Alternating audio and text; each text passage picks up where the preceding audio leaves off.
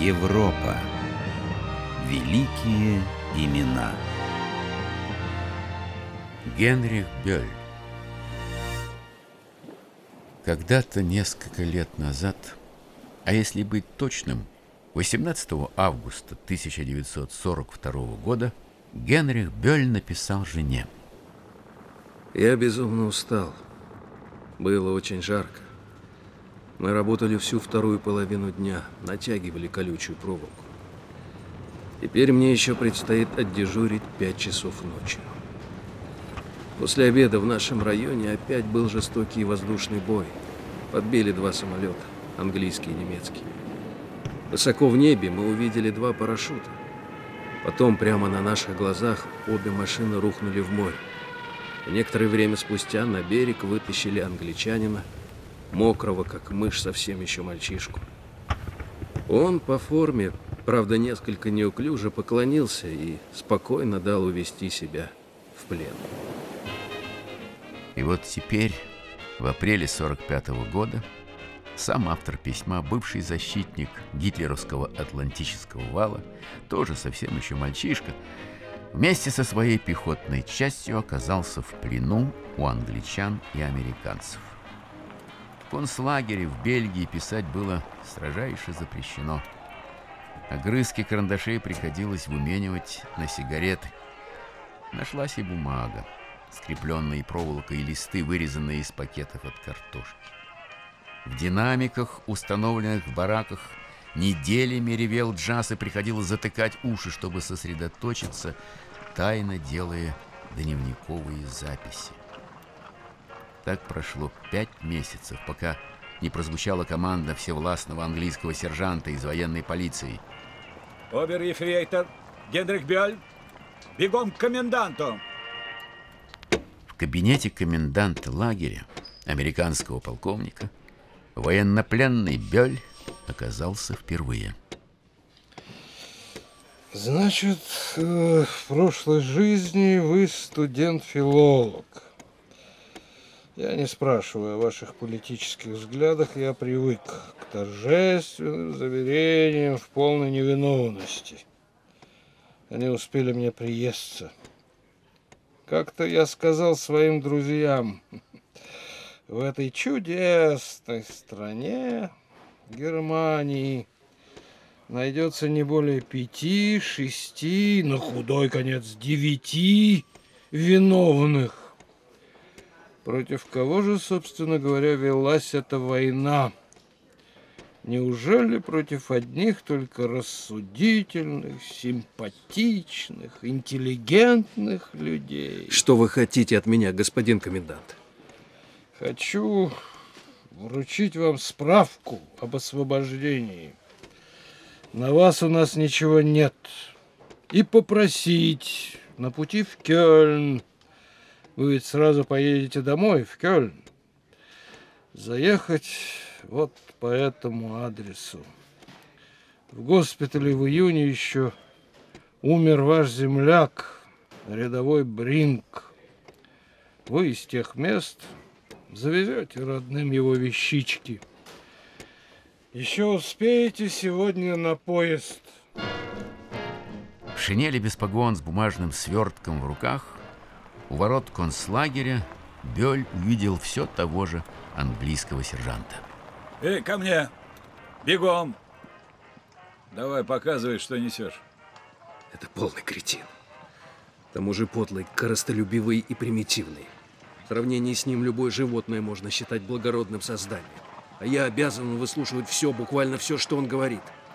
Выполнять сказанное им, даже если это величайшая в мире глупость, которую когда-либо произносили уста человека. Ну-ка, что у тебя?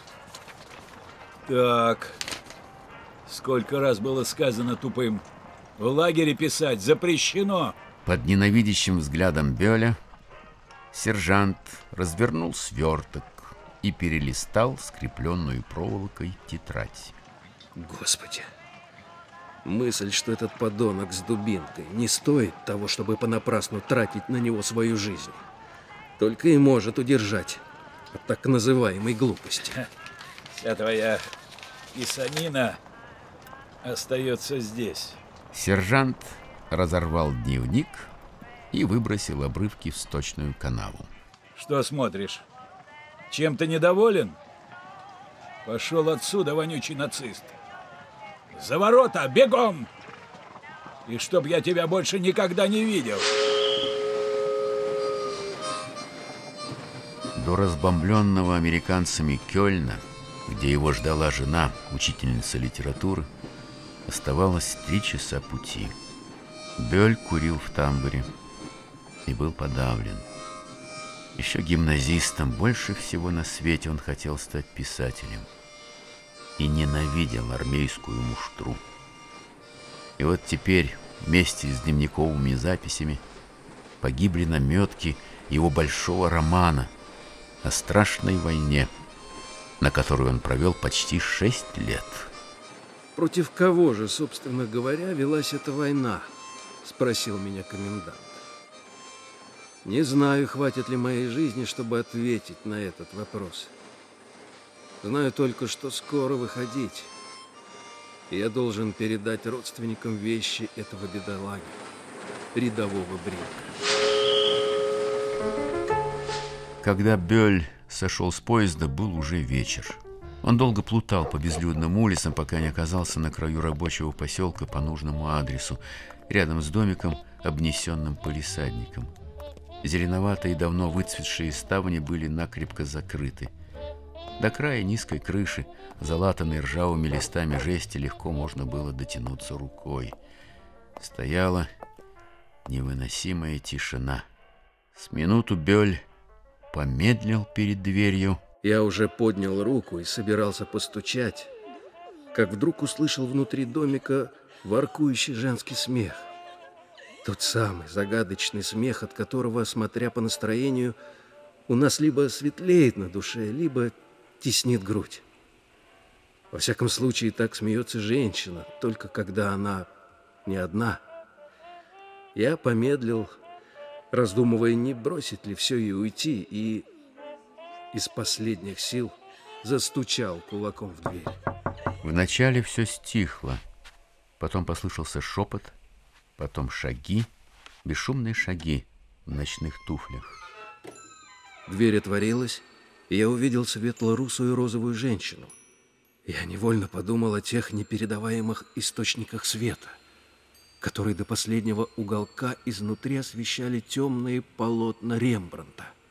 Пламенея золотисто-рыжими красками, она возникла передо мной как луч, луч света среди серо-черной беспредельности.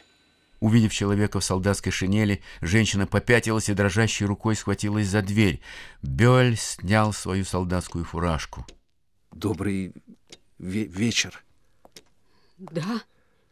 Я хотел бы увидеть госпожу Бринг. Да? Она впустила нежданного гостя в темную комнатку, заставленную дешевой мебелью и насквозь пропахшую дорогими сигаретами. Белая рука женщины метнулась к выключателю. Когда свет упал на ее лицо, оно показалось мне бледным и одутловатым, почти мертвенным. Только светлые рыжеватые волосы сохраняли жизнь и тепло.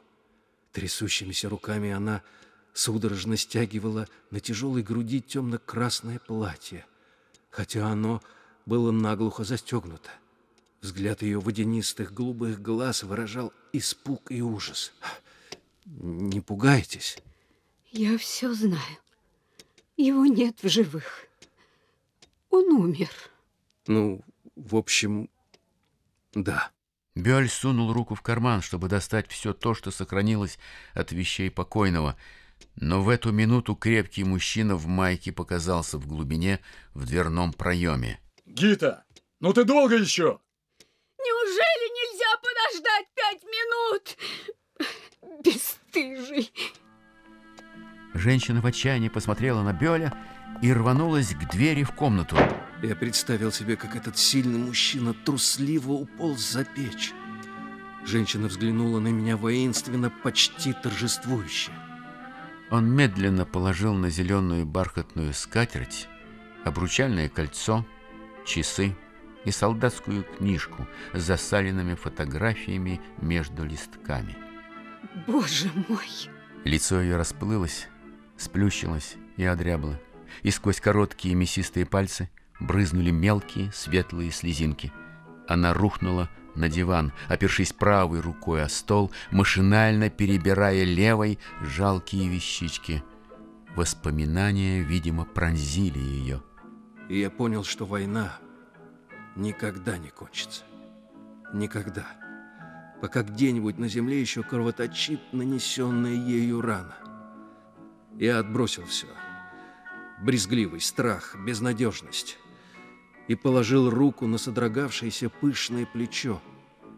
И когда женщина удивленно подняла на меня глаза, я впервые уловил в ее лице сходство с красивой, милой девушкой на фотографии, заложенной в солдатскую книжку. Где это случилось? Да садитесь же. Спасибо. На Западе, в плену. Нас было свыше ста тысяч человек. А когда? В июне. Некоторое время женщина словно что-то соображала и вдруг улыбнулась, и улыбка эта была чистой и невинной. Я догадался, почему она улыбнулась и встал. Ни слова не говоря, она открыла дверь, жестом приглашая меня войти первым. Но я упрямо ждал, пока она не пройдет вперед. Протягивая мне маленькую пухлую руку, женщина сказала. А я это знала.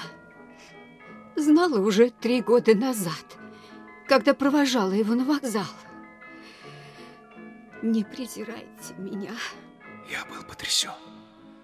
Неужели я похож на судью? И прежде чем она могла помешать этому, я поцеловал ее маленькую мягкую руку. Уже стемнело, и я, точно скованный страхом, с минуту еще простоял перед запертой дверью. Я слышал, как женщина плачет, громко и иступленно. Она прильнула к двери, и только толщина дверной доски отделяла ее от меня. Во тьме, чуть ли не ощупью, Бёль добрался до вокзала. Кроме него в зале ожидания, где гудели сквозняки, сидела, забившись в угол, пожилая супружеская чита. Он долго ждал поезда, засунув руки в карманы и нахлобучив фуражку на уши. От рельсов тянуло холодом, и ночь спускалась все ниже и ниже. Внимание! Пассажирский поезд на Кёльн опаздывает на 1 час 35 минут. Повторяю, пассажирский Мне поезд вдруг показалось, на 1 что я на всю 35 жизнь минут. попал в плен.